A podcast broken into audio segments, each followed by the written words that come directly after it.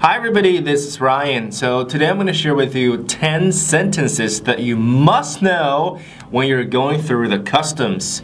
OK，今天呢来教大家十句英文，在你过海关的时候必须掌握的这十句英文，到底是哪十句呢？So let's check it out. Number one，我需要转机，英文怎么说呢？I have a connecting flight. I have a connecting flight. I have a connecting flight.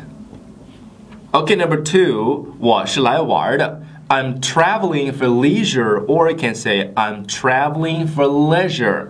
OK，这里面呢，这个单词有两种读法，一个是 leisure，一个是 leisure，请你读哪种都可以啊。但我自己习惯读的是 leisure。I'm traveling for leisure. I am traveling for leisure. I'm traveling for leisure. Number three, 我是来工作的. I'm traveling for work. I am traveling for work. I'm traveling for work. Okay, number four, 我会在这里待十天. I'll be here for 10 days. I'll be here for 10 days. I'll be here for 10 days. Number five, 我来这儿呢是拜访家人的。I'm visiting family. I'm visiting family. I'm visiting family. Number six, 我住在 W 酒店。I'm staying at W Hotel. I'm staying at W Hotel. I'm staying at W Hotel. Not WC Hotel, it's W Hotel.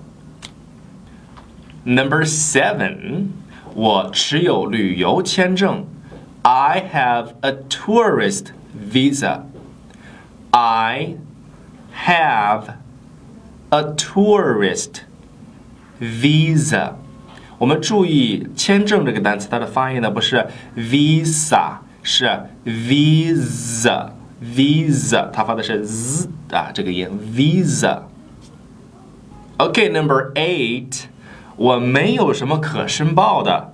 I have nothing to declare. I have nothing to declare. I have nothing to declare. Number nine，请把您的箱子打开，好吗？Would you mind opening your suitcase? Would you mind opening your suitcase?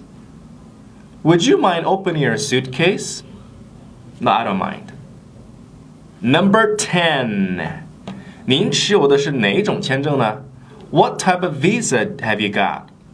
What type of visa have you got? What type of visa have you got? Now, I have a tourist visa. Thanks for watching, guys！谢谢大家的收看。那么，如果你想获得更多的英语学习资料的话，你可以在纽约新青年的微信平台上回复“出国”两个字，你将会获得五十句最最常用的出国实用口语。那么，也是我为大家录制的高清的无码的录音版本哦。OK，see you guys next time。